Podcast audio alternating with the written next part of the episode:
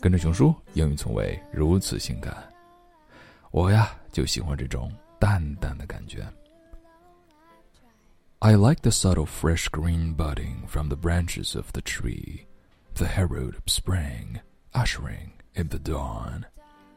I like the subtle flow of cloud that makes the sky seem even more vast, azure, and immense. I like the subtle wind. In spring, it steals a kiss on my cheek. In autumn, it caresses my face.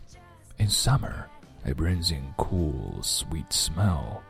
In winter, it carries a crisp chilliness. I like the subtle taste of tea that lasts long after a sip. The subtle bitter is what it is meant to be. I like the subtle friendship that does not hold people together. Instead, an occasional greeting spreads our longings far beyond.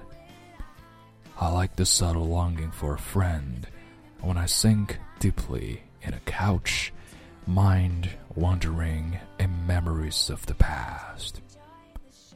Love should also be subtle, without enslaving the ones falling into her arms Not a bit less, nor a bit more. 今日跟读金句。I like the subtle fresh green budding from the branches of the tree, the herald of spring ushering in the dawn.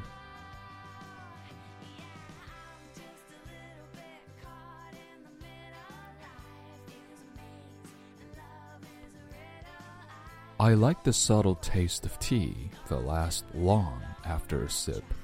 The subtle bitter is what it is meant to be.